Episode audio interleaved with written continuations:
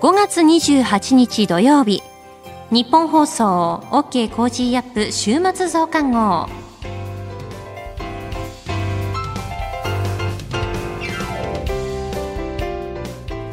ニッポン放送アナウンサーの新行市佳です。OK Cozy up 週末増刊号。今週の放送でセレクトした聞きどころ今後のニュースの予定。今週の株式市場のまとめと来週の見通しなどを紹介していくプログラムです。番組の後半は Cozy up コメンテーターがゲストと対談するコーナー。今月はジャーナリストの長谷川幸宏さんと麗澤大学教授の川上和久さん登場です。今週もお付き合いください。今週取り上げたニュースですがアメリカバイデン大統領が来日日米首脳会談。オーストラリア総選挙、北朝鮮による拉致被害者家族とバイデン大統領が面会、クアッド首脳会合、日米豪印4カ国の連携を共同声明で表明。2021年度の毎月勤労統計調査3年ぶりにプラス。北朝鮮 ICBM 発射か短距離含め3発。2022年度補正予算案衆議院で審議。東京都首都直下地震の被害想定を10年ぶり見直し、訪日観光客の受け入れ6月10日から再開へ、こういったニュースについて取り上げました。今週の聞きどころですが、5月上旬から海外の中国語の SNS では、中国の習近平国家主席の退陣説が飛び交っています。この情報は本当なのか、ジャーナリストの峰村健二さんにくすぶる習近平退陣説の真偽について直撃しました。それでは今週のプレイバック。ジャーナリスト峰村健二さんに聞くくすぶる習近平退陣説の真偽。5月上旬から海外の中国語の SNS では中国の習近平国家主席の退陣説が飛び交いました。主な内容は習近平氏はすでに権力を持っていない状態で党と政府の運営は李克強首相が代行。秋の党大会で習近平氏は正式に退陣し李克強政権がスタートするというものでした。この情報本当なのか峰村さんに直撃いたします。まあ、この退陣説だとかっていうのがいろいろと囁かれておりますけれども、まあ、あのこのところ、まあ、新型コロナの対応でゼロコロナ政策というのをずっとこの取り続けている習近平政権。それこそ中国の武漢で一番最初にこの新型コロナがね、えー、取り沙汰されてからもうとにかく検査をして隔離をして都市封鎖をしてそして根絶するんだということをやっていてところがオミクロン株になってからこれがとてもとても立ち行かないんじゃないかというような話になってきた。上海のロックダウンは最初5日で済むと言われていたものがあれよあれよと2ヶ月以上にわたってきてそしてあの通常の医療も受けられないと亡くなっている人がたくさん出ているみたいなことが動画でも出てきてしまって、えー、一部暴動のような動画もね上がったりなんかしたというようなあたりからあれ？これ大丈夫なのか？秋の党大会はっていうようなね、えー、空気になってきましたが、そんな中でこの対人説まで飛び出しました。これ、峰村さん、どうなんですか？この私のところにも特にアメリカとかにいるですね、中国人からバンバン来て、これ本当か？聞いたことあるか？って私にこうチェックを求めてくるのがすごく来ました。えー、で、えっと、私もちょっと気になって、やっぱこういうのは全部潰さなきゃいけないので。ああ、なるほど。可能性をちゃんと確認しなきゃいけないということですね。で、えー、複数のいろんな関係者に聞きましたが、結論で言うと、うん、まあ、フェイクです。ああ、これはフェイクですか。はいで、あの、まあ、外形的な事実からしてもですね、はい、この、えー、なんと、江沢民が、えー、軍権を握って、胡錦涛が党のを握って、はい、えー、2人で習近平に退陣を求めたっていうのは、これ、プロトコールとそのいろんな役割的に考えたりとかしても、うん、今の江沢民、胡錦涛の実力等々考えてもありえません。はい、あはい。ただ、ただ、ただ、やはり火のないところに煙は立たない。なるほど。で言うとですね、はい、これ実は今ちょうどこの辺りから、うん、えこのぐらい、ちょうどまさにこの辺りタイミングですね、うん、あの、まさに中国は政治の季節にバゴーンと突入をしています。はい、こういう時ってのもいろんなところであの事件、事故っていうのが出たり、変な噂が飛び交う時期なので、はい、これも一つの何かのメッセージだと受け止めた方がいいと思います。うん。これ、やっぱりそうすると、まあ、権力を基盤固めたっと言われた習近平氏が決してそうではないぞという感じですか？あのですね、これ実は基盤は固めてます。固めてる、すでに。で、うん、あの、これ本当は私が謝罪しなきゃいけないんですけども、あのー、それでももう今だから権力闘争みたいなものはほとんど今ないんですよね。ない状況でもう習近平一強の状況なんです。なんですけど今日本メディアとか専門家見てると、はい、なんとか派だ、習近平派とああの、なんとか江沢民派でまだなんとか派だとかって言ってるんですけども、えーえーはい。この考え方ってもう違うんですね。で私、これ多分日本メディアに最初にこの権力闘争っていう考え方を持ち込んで連載をやったりしたんですけれども、えーはい、これって集団指導体制、の時にはワークしたんですけども、ど。この習近平一強の時にはもうこの考え方っていうのは多分バイアスにしかならないので、まずやめましょうと。権力闘争って見方はやめましょう、はい、だけれどもこの一強だから盤石かっていうとそういうわけでもないんですね。一強がゆえにいろんなミスが今出てるっていういろんな問題が出てるって見た方がいいと思います例えば、それで言うと、はい、今回のゼロコロナ政策ですね、うんうん、これも完全に習近平がバンといった政策なんですね、はい、うちの、見ろと、アメリカとかと比べると、うちの体制がしっかりしてるから、コロナがこんなに抑えられてるんだと言ってしまった手前、うんもうこれやめるわけにはなかなかいかないと。いうことでゼロ、その代わり、じゃあそのか今ゼロコロナが失敗して、拡大し、はい、コロナの感染拡大してるし、経済もうまくいってないと。いう状況になっていると。で、あともう一つあえて挙げるならば、ロシア政策ですね。ロシア政策も本来ウクライナともすごく関係が近い。はいのにもかかわらず、とにかくもうプーチン、えー、習近平関係っていうのはもう、うんうん、あのブロマンスじゃないかと言われてるぐらい仲いいと。はい。もう俺は友情だと。今取ってるとしか思えないような関係をしてるわけですね。で、これによって、えー、ロシアがやっているこのまさに世界的に批判されている軍事侵攻を、はい、ひょっとしてあんた支持してるんじゃないかって今見られてるわけですね。で、これ最、もう最悪のリスクでいうと経済制裁の対象とかになりかねないという意味では、それに対して実は中国政府の内部でもちょっと危ないんじゃないかっていう意見はすごく強まっているんです。だからコロナとかこのウクライナ問題、あとまあウクライナ問題でいうと、はい、これによっておそらく相当な物価、例えば食物、食べ物とかエネルギーとかが高騰するってなってくると、中国でまたインフレにもなりかねない。はい、で考えると、これ、多分11月の中国共産党大会にとっては、非常にダメージ大きい。あの三重苦だというふうに思っています。おでそんな中でもやっぱりこれ国家主席としての参戦というのはまあ固いということですか？まああのこれもあれですね、日本メディアでは100もうほぼ100%みたいなこと言われてますが、私はこれ100%じゃないっていうのはずっと前から言い続けてます。感覚的に言うと、はい、まあ90%。90%が最近はもうちょっと下がってるんではないかと思ってます。ほあの本当にスパッとこの3、あのー、3期目になって、ええ。えー、言われてたような、今国家主席ですけれども、うんうんうん、共産党の主席、はい、いわゆる毛沢東がやっていた、ここになるんじゃないかって可能性で言うと、もっと低いんじゃないかと思ってますね。あともう一つ重要なポイントは、習近平本人ではなくてですね、はい、やはり後継者ですね。後継者にどんな人間を入れるのかというところも、この力の源泉にもなってきますので、そこで言うと、一人一番この、えー、習近平派の一人で、習近平のは子飼いの一人で、はい、えー、次に次期総理、李克強さんの後になるって見られてたのが、あの、李強さんという上海市のトップなんですね。はい。なんですか、この人も今上海のコロナ政策で味噌つけまくって暴動起きたりとか批判されたりしているので、そうですね。この人も順当になるのかどうかっていうのも非常に重要ですよね。おあといろいろちょっと今複数で聞いててまだ確認できてないないんですが、今年はどうも、はい、あの、夏の恒例の北戴河会議をどうもやるんではないかと。あ、やるんですね。えー、いう話も出てきてるんですね。で、北戴河会議やるってことは、今まであの習近平さんがトップになってからって北戴河会議ってやってやらない年も結構あったんです。これでも、要は北戴河会議で一言で言うと、はい、長老にご意見を伺って、はい、いいっすか、この、こいつこの人事でってやるのが北戴河会議なんですけれども、今までの習近平だったらそのことやる必要なかったんですね。要するに俺決めたんだと、あの、じいさん、じいさんたち黙れと いうので終わってたんです。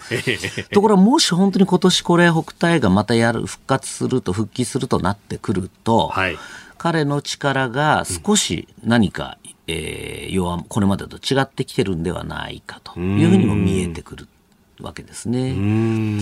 なので、ここ、あと半年ですかね、はい、まだ事態は本当にどうなるかわからないですし、これからいろんな変な事故、事件、事故が増えてきて、来るのはもう間違いないですね。そうっすよね。この党大会の直前とかってね、あの、要人の、こう、息子だとかがいきなり交通事故を起こして横に美女が乗ってたみたいな話とか。全裸の美女がっていうね。えー、しかもその人ね、そのお父さんは、こう、ね、胡錦涛政権の、まあ、ある意味官房長官的な立場の人だったのか。計画ですね。そうですね。その前、5年前考えると、あの、重慶でいきなり刑事部長が、あの、アメリカ大使館に、あ領事館に駆け込んだっていう、あの、白嫌いのスキャンダルですよね。法律軍。ええーはいやっぱこのここってすごくポイントになるんですか？もうこれ本当北京にいると、もうゾワゾワってするぐらい、ああうわもうあの時計あのカレンダー見てなくてもあ政治の季節が始まったっていうのがよくわかりますね。やっぱ空気が変わるんですか？全然変わります。うん緊張感も高まりますし、変なニュースがとにかく増えるんですよね。怪文書みたいなのもあったりするんですか？これ。まあもちろん回りますし、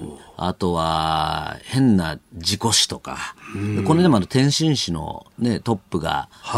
病死なのかよくわからない死に方しましたが、彼もどちらかというと、はい、習近平に近い、あの、あの李先州という、あの、乗務員に近い、違いどころか右腕と呼ばれてた人間なんですね。っていうことを考えると、これ、あの、今後また変な不幸な事件とか、はい、あの、し誰か病死したりとかっていうのもまた増えてくる可能性はありますし、また反腐敗という形で、すごい好感が捕まったりなんていうことも出てきかねないですね。反腐敗をこう武器にしながらみたいな。もうあれが最大の武器ですから、今習近平が一強になれたのは一重に、とにかく捕まえまくって、もう反対派の連中、さらに長老の口も封じ込めたというところがあるので、なるほど。でそこもう、まあ、今後やっぱそうですね、そのあたり注目した方がいいと思いますね。この後はこれからの1週間のニュースの予定と後半は今週の株式市場のまとめと来週の見通しと続きます。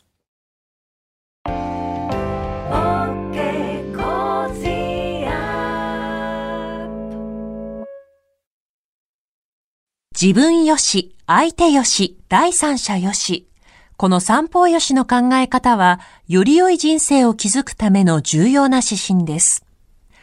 モラロジー道徳教育財団は、ビジネスリーダーのための経営誌、月刊三方よし経営を発刊。人づくり、SDGs に取り組む企業の皆さんにおすすめの一冊です。お問い合わせいただいた方全員に、月刊三方よし経営の見本誌、さらに小冊子心に残る話ベストセレクションを漏れなくプレゼントしています。詳しくは日本放送のホームページ内のバナーをクリック。創立96年、道徳で人と社会を幸せに。公益財団法人、モラロジー道徳教育財団。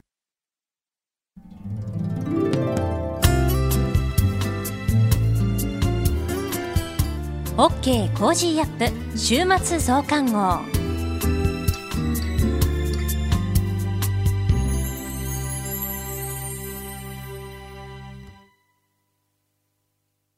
ニッポン放送アナウンサーの新行市佳がお送りしています。OK Cozy up 週末増刊号。ここでパラスポーツに関する情報をお伝えします。東京都障害者スポーツ大会が現在行われています。10月に栃木県で開催される第22回全国障害者スポーツ大会の派遣選手選考会を兼ねた大会です。例年は自由に観戦できたんですが、感染拡大防止のためということで、今年度は介助者を除く応援を目的とした来場はご遠慮をいただいているんだそうです。競技は観戦することができないんですけれども、え少しでもパラスポーツを楽しめるものはないかといろいろと調べました。今回はパラスポーツ疑似体験 VR 動画を紹介します。これは株式会社リクルートが運営しているサービスなんですけれども、VR 動画であれば、いつでもどこでもスマートフォンさえあれば、パラアスリートと同じ目線で体験できるきっかけになるんではないかと考えて、パラスポーツ疑似体験 VR 動画を公開しています。体験方法なんですが、スマートフォンを使って YouTube を再生すれば、360度アスリート視点での競技、疑似体験を楽しむことができます。VR 専用のゴーグルを使わなくてももちろん YouTube を再生することもできますし、楽しむことができます。各競技の実際のアスリートの目線でカメラを装着した映像と定点カメラでの撮影をしていますので、臨場感あふれる映像を見ることができます。私もですね、先ほど車椅子バスケットボールの映像を見てみました。やっぱりその選手目線の映像は迫力ありますよね。そのスピード感であったりとか、車椅子の巧みな操作、あとボールハンドリング。あの、いろんなプレーがあるなということを改めて感じることができますし、今どんな技術を選手が使っているのかより深く知ることができるなと思いました。検索でパラスポーツ疑似体験 VR 動画で探してみてください。それでは続いてこれからの予定を紹介します。5月29日日曜日、新潟県知事選投開票。5月30日月曜日、国際労働機関総会開催。5月31日火曜日、定例閣議。4月の有効求人倍率発表。4月の鉱工業生産指数速報発表。5月の消費動向指数発表。6月1日水曜日、韓国統一地方選。1、3月期の法人企業統計発表。主要企業が2023年に卒業する大学生、大学院生に対する採用活動を開始。6月2日木曜日、イギリスエリザベス女王の公式誕生日を祝うパレード、トゥルーピング・ザ・カラー開催。オペックプラス閣僚級会合開催。横浜開港記念式典開催。6月3日金曜日、定例閣議、小池知事定例会見、第5回共産党中央委員会総会、6月4日土曜日、天安門事件から33年。続いては来週のコメンテーターのラインナップです。5月30日月曜日、元内閣官房副長官補で同志社大学特別客員教授の金原信勝さん。31日火曜日、地政学戦略学者の奥山正史さん。6月1日水曜日、ジャーナリストの佐々木俊尚さん。2日木曜日、明治大学教授で経済学者の飯田泰之さん。3日金曜日、外交評論家で内閣官房参与の宮家邦彦さんです。コメンテーターの皆さんは6時台からの登場、ニュース解説をしていただきます。飯田浩司の OK Cozy up、ぜひお聞きください。この後は Cozy up コメンテーターがゲストと対談するコーナー。今月はジャーナリストの長谷川幸洋さんと、麗澤大学教授の川上和久さん登場です。テーマは、情報操作とメディアです。今回が最終回です。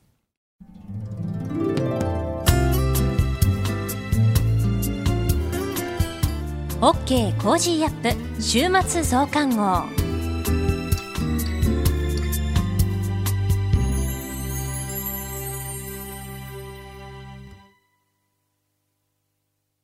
道徳って何だろう？思いやりって必要なの？その答えは道徳を考える月刊誌ニューモラルにあります。今や日本人の道徳力は世界からも大注目。さああなたも道徳を学びませんか？お問い合わせいただいた方全員に月刊ニューモラル、さらに小冊子心に残る話ベストセレクションを漏れなくプレゼントしています。月刊ニューモラルは創刊50年。日々の出来事をテーマに人間力が豊かになるエピソードが満載です。詳しくは日本放送ホームページ内のバナーをクリック。道徳で人と社会を幸せに。公益財団法人、モラロジー道徳教育財団。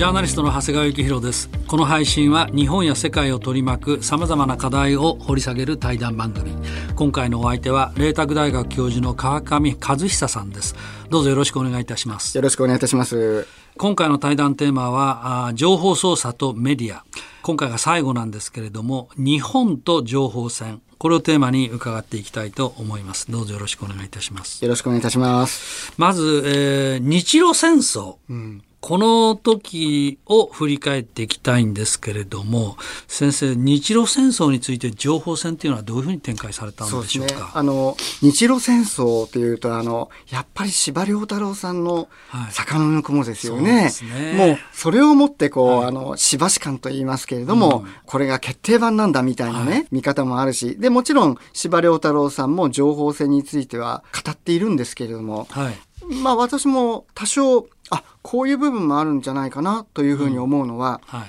私はね、小学校ぐらいの時は、日露戦争を戦った人まだ生きてたわけですよね。横須賀三笠行く時は、はい、80ぐらいのおばあちゃんがね、電車に乗ってて、はい、これから三笠行きますって言ったら、はい、あ、もう私が子供の頃は三笠館三笠館って言って大変だったのよとか言って生きてた人がいたわけですけども、今の若い人はね、あの生きてる日露戦争の時のね、人たち知らないから、ぜひ覚えておいていただきたいと思うのは、日本は近代化をして、近代的な軍隊を持ち、そしてその近代戦で勝った。うんまあそれは事実ですよね、うん、イギリスから戦艦を輸入し、うん。ええ、そして近代的な軍隊の制度を導入して江戸時代の制度というものを廃し武士を廃し、うん、ちょんまげを取り、そして近代的な軍隊を作って、あのロシアに勝ったっていうふうに思われる方多いと思うんだけど、私はなんかこうちょっと違って、情報戦の観点から言えば、はい、武士江戸時代の武士というね、うんはい、その考え方が残っていたからこそ、うん、日露戦争で引き分けよりちょい上に持ち込めたのかなっていう、うん、あのそういう思いがあるんです。ご承知のように1900年にニトベ稲造が英語で「武士道」とい。う本を出版して世界的なベストセラーになりました。もう日本とロシアの戦争が避けられないと。いう時に、当時アメリカの中米公社高平小五郎という人だったんですけれども、はい、ハーバードですね、はい、あのセオドラル・ルーズベルトと同窓だった金子健太郎、はい、あの貴族院議員、もう伊藤博文がね、もうこの戦争に勝つためにはアメリカの世論を日本の味方につけないとダメだ、はい、ロシア系の人もたくさん住んでるわけですから。い。やアメリカには、はい、でその世論工作をやってくれっていうことで、はい、金子健太郎が行くわけなんですけれども、であのセオドラ・ルーズベルトと金子健太郎そして高平小五郎が会食した時に、うん、新渡戸稲造の武士道の話が出たそうです。こういう武士道というものは日本にあって日本人の道徳観を支えている、軍服は着ていても、やっぱり中身は武士の倫理観を持ってるみたいな、そういう話になったようでですね、はあということでセオドラ・ルズベルトは興味を持ったからっていうことで、高平小五郎がですね、あの武士道の本を贈呈した、何十冊か贈呈しそれを読んで、セオドラ・ルーズベルトは感動してですね、たくさんの人に読んで聞かせた。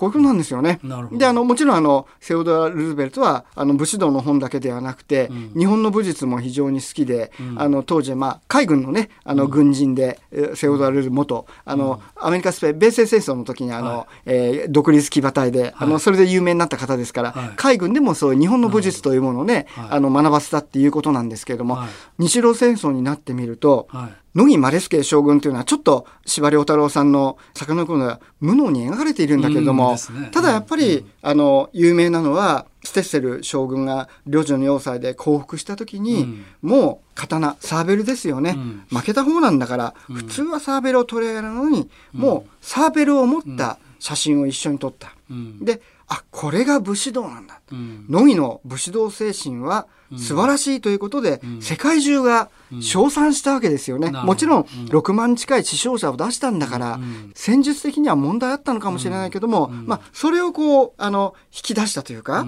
あのそれはまあ、児玉源太郎の一つの功績ですけれども、日本の武士道というものは素晴らしいんだと。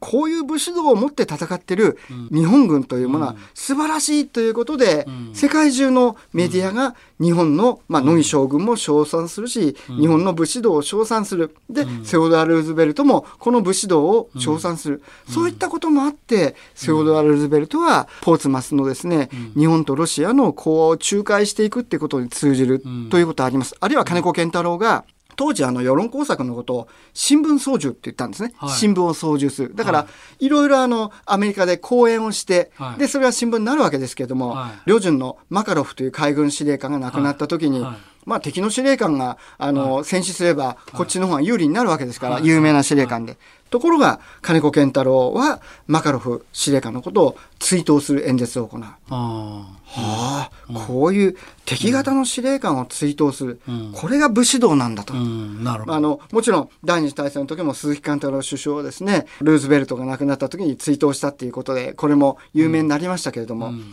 それが新聞に書かれることによって、うん、日本という国は武士道があって、うん、そして亡くなった人のことを追悼する、うん、素晴らしいじゃないかっていうことで、まあ、ある意味で言うと、親日的な世論を形成していくことに通じるんですね。だからやっぱり私は日露戦争の頃にはそういった武士道が残っていて、近代的な軍隊を血と涙で作られたってこともあるんだけども、その武士道精神というものを持って、あの戦っていったっていう、それが世界にそういった武士道精神というのが伝わってあの世界の世論を味方につけるというか、今のウクライナのゼレンスキー大統領じゃないですけども、世界の世論を味方につけていった、そういう情報戦を上手に戦うことができた国家だったんだ。なるほど。それによってギリギリの勝利を収めたことができたんだっていうこと、うん、日本はそういう情報戦を戦ってきたんだっていうことをね、うん、ぜひ特に若い方々にもね、忘れないでおいていただきたいと思うんですね。しかもその相手が大統領っていうところがすごいですね。そうですね。そこらの新聞の編集者に武士道読んでちょっとここで書いてよっていう話じゃなくて、はい、大統領に、はい、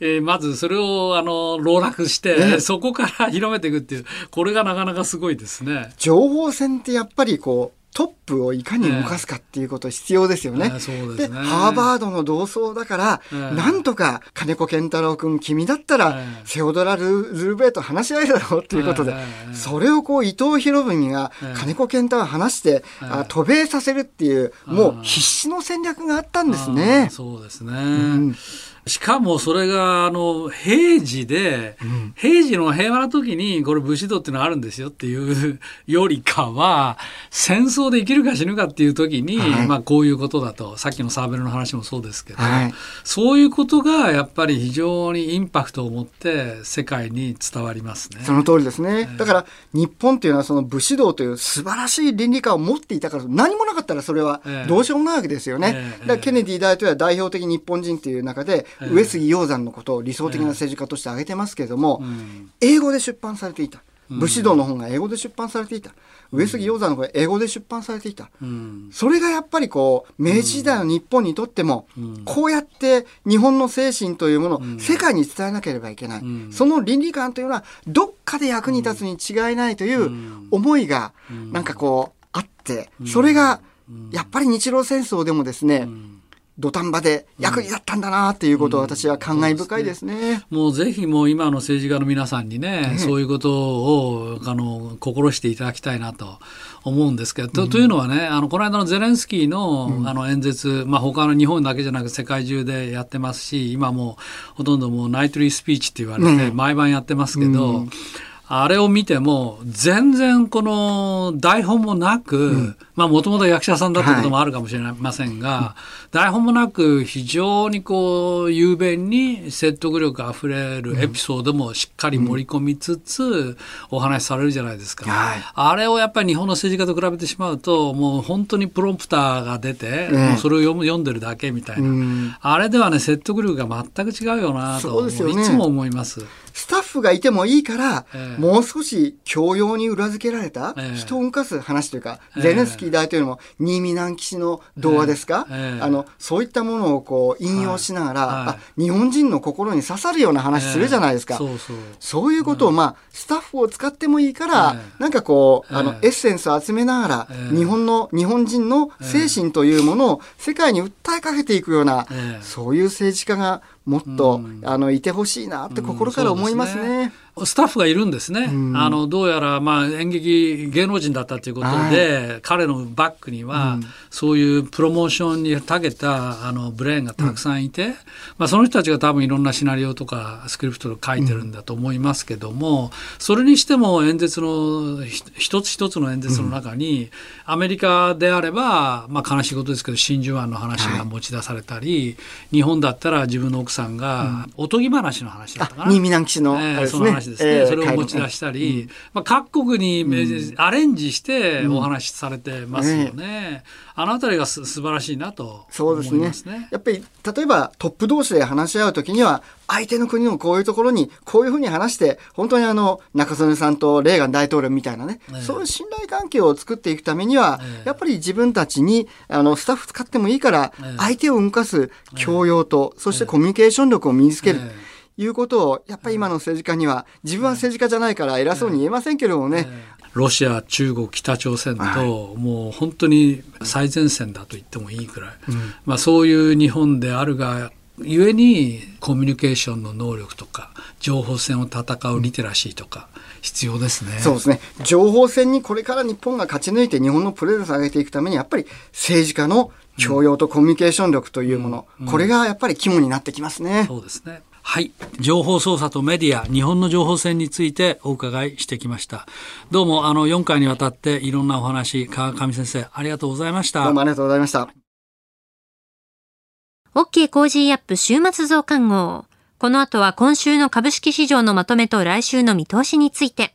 トレーダーで株ブロガーのひなさんに伝えていただきます。そしてアレス投資顧問株式会社代表取締役の阿部隆さんに毎回一つの銘柄に絞って世界情勢や関連する話題とともに深掘り解説していただきます。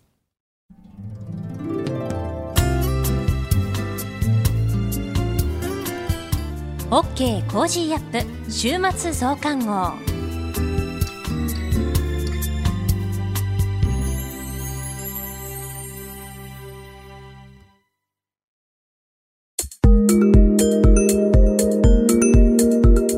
OK Cozy up 週末増刊号。今週の株式市場のまとめと来週の見通しについて、トレーダーで株ブロガーのひなさん登場です。今回はバイデン大統領来日からのテーマ株について伺います。それではひなさん、よろしくお願いします。はい、ひなです。今週も個人投資家の視点で今の株式市場をお伝えいたします。一つ目のポイントは、バイデン大統領来日からのテーマ株です。決算発表が一巡し、今週は材料株、テーマ株といった銘柄群が買われていました。バイデン大統領が来日し、月曜日の共同記者会見の冒頭で、国際月探査アルテミス計画をめぐり、日本人飛行士の活動を約束するとの速報が流れました。投資家はすぐさま宇宙開発関連株と呼ばれる銘柄群に物色の矛先を向けました。民株というサイトで宇宙開発関連銘柄の一覧を見ることができます。私も宇宙事業開発会社を設立したばかりのインクルーシブという企業の株を売買しましたが、宇宙関連の日本株といえば真っ先にこれというものはなく、三菱重工や IHI などがわかりやすい銘柄ですが、さすがに企業が大きすぎて株価へのインパクトはそれほど出ないような気もします。引き続き投資対象としての関連株を精査しておきたいなと思いました。二つ目のポイントは、売買代金急増銘柄です。25日、半導体関連の QD レーザーは、量子ドットレーザーに対応したエピウェハーとファウンドリーサービスの市場開拓を進めると科学工業日報が報じました。25日の前場に私もこのニュースをツイートしましたが、この報道から同社株には買いが殺到し、連日のストップ高となりました。同社は売買代金が急増し、株価は上昇に転じています。マーケットで売買が成立した合計金額を売買代金と言います。これが急増するということは、トレンドが転換したサインとして見ることができますので、今まで売買代金が少なかった銘柄が急に増えたときは、買いサインとして追っていきます。日々の変化に気がつくことが大切ですね。来週のポイントは、6月相場とリオープン銘柄です。いよいよ6月相場に入ります。政府は6月にも外国人観光客の新規受け入れを再開し、観光促進策を開始する構えを示しました。2019年は3188万人ほどの海外からの訪日客がいましたが、2020年では411万人、2021年には25万人程度まで減少してしまいました。訪日客が2019年の100分の1以下まで落ち込んでしまっていました。いきなり一気に回復となるわけではないと思いますが、ここまで落ち込んだインバウンド関連のリバウンドには期待が集まるところかなと思います。経済活動再開に関連した銘柄のことをリオープン銘柄と言います。今回の外国人観光客の受け入れ再開は、インバウンド再開かもしれませんが、これもリオープンの一部と言えると思います。リオープンの代表的な銘柄としては、やはり空運、陸運、宿泊、遊戯施設関連になるのではないでしょうか。これらの銘柄群はニュースを受けて今週は軒並み上昇となりました。ここからインバウンド関連、リオープン関連を買っていっていいかどうかはまだ相場を見ていかないとわかりません。夏相場に向けて明るい兆しが見えてきたことは、投資家にとってはポジティブな展開になりそうかなと見ています。今週の相場格言。万人が呆れ果てたる値が出れば、それが工下の境なりけり。大勢の人が呆れるような株価になると、それが高い、安いの境目になるという教えです。相場にはトレンドがあり、今までにない高値や安値が出ると、そのあたりから相場の流れが変わる、トレンド転換するという可能性が高いため、このようなサインを見落とさないように気をつけていきたいですね。以上、ひながお伝えしました。トレーダーで株ブロガーのひなさんに今週の株式市場のまとめと来週の見通しについて伺いました。ひなの株ブログではおすすめの銘柄、株の話や投資情報などを発信しています。ぜひこちらもチェックしてみてください。続いては、アレス投資顧問株式会社代表取締役の安倍隆さんに登場いただきまして、今注目の銘柄を深掘り解説していただきます。安倍さん、よろしくお願いします。はい、よろしくお願いいたします。今回解説していただく銘柄は何でしょうか？はい、今回は2410キャリアデザインセンターについて解説いたします。皆様、こんにちは。株式投資で夢と安心、そして楽しさをお届けするアレス投資顧問代表の安部です。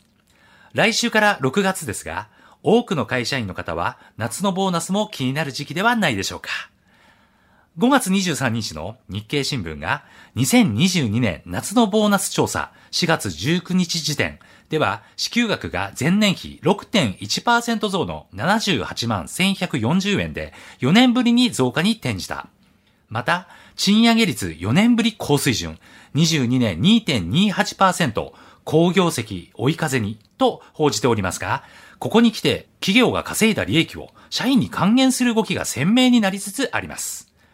岸田政権は分配戦略として所得の向上につながる賃上げ、人への投資の抜本強化に取り組む方針を示しておりますが、資源のない日本で人的資源の重要性が改めて意識され始めております。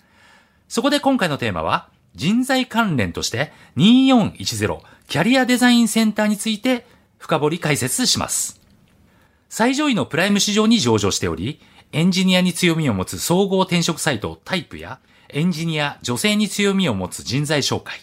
IT エンジニアに特化した人材派遣などを展開しております。業績面ですが、今期22年9月期は1月3月にすでに2回業績予想を情報修正しておりますが、4月28日に発表した22年9月期中間決算では、売上高は73億600万円、営業利益は6億600万円です。前第3四半期から個別決算へ移行したことで前期比較はありませんが、参考データとして前期実績に連結子会社の業績を含んだ場合の比較では、売上高は前期比26%増、営業利益は同3.1倍です。メディア情報事業におけるエンジニアマーケットの売上高は右肩上がりに増加したほか、新型コロナの影響により回復が鈍化していた女性マーケットが回復基調となったことなどが寄与。足元の株価は1000円台で推移しており、予想 PER10 倍台とプライム市場全銘柄の予想 PER5 月23日時点で13.94倍より割安ですが、実は同社には何とか株価を上げたい事情もあります。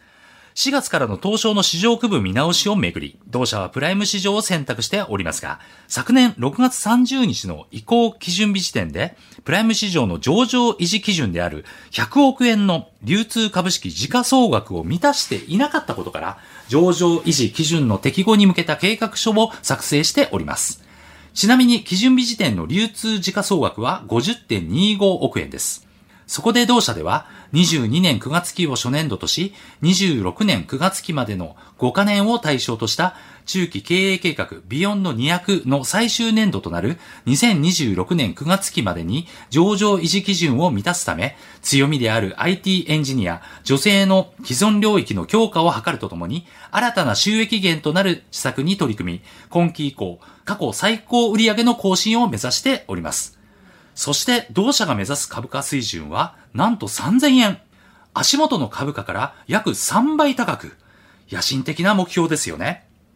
そんな同社には国策の追い風も吹こうとしております。5月20日に開催された第7回新しい資本主義実現会議で岸田総理は成長分野への円滑な労働移動を進め、さらに賃金を引き上げていくためにも企業内に閉じず国全体の規模で働き手のスキルアップや人材育成策の拡充を図るほか、IT 人材など重要分野に重点を置くとともに、転職やキャリアアップについて一般の人が相談することのできる体制整備を、さらに労働者の男女間賃金格差を解消していくため、早急に女性活躍推進法の制度改正を実施し、労働者300人を超える事業主に対し、男性の賃金に対する女性の賃金の割合を開示することを義務化し、この夏には施行できるよう準備を進める方針を示しております。IT 人材と女性に重点を置く姿勢が鮮明になっており、エンジニア、女性マーケットの地位確立を中期経営計画の基本方針として取り組む同社への注目も高まることになりそうです。今回の深掘り銘柄は以上となります。個別銘柄についてより詳しく知りたい方は、アレス投資顧問ホームページより無料メルマガにご登録いただくことで、毎営業日厳選注目銘柄をご覧になれます。また、リアルタイムで情報更新するアレスの公式ツイッターや YouTube、安倍隆の投資 TV なども配信しておりますので、ぜひご覧ください。それではまた次回お会いしましょう。OK Cozy up 週末増刊号。アレス投資顧問株式会社代表取締役の阿部隆さんに今注目の銘柄を深掘り解説していただきました。アレス投資顧問は関東財務局長金商第3093号登録の金融商品取引業者です。会える投資顧問として顔が見えるアドバイザーによるマンツーマンサポート体制をご用意。年金不安など多くの方が抱えているお金の不安を解消し安心して豊かな人生を歩んでいただけるよう様々なサービスをご用意していますアレスのホームページで無料メルマガに登録いただければ今相場で話題の注目銘柄を毎営業日ゲットまた個人投資家に分かりやすく相場動向をお伝えする YouTube 安倍隆の投資 TV も毎週配信していますのでぜひチェックしてください。え、なお情報提供する金融商品のお取引では相場変動などにより損失を生じる恐れがあります。実際の投資商品の売買におきましてはご自身の判断責任のもとで行っていただくようお願いいたします。契約締結前交付書面等を十分にお読みいただき内容をご理解の上お取引ください。あなたと一緒に作るニュース番組ニッポン放送飯田浩司の OK Cozy up。平日月曜日から金曜日朝6時から8時までの生放送でお届けしています。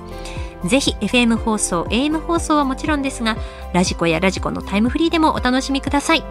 OK Cozy up 週末増刊号。ここまでのお相手はニッポン放送アナウンサーの新行市佳でした。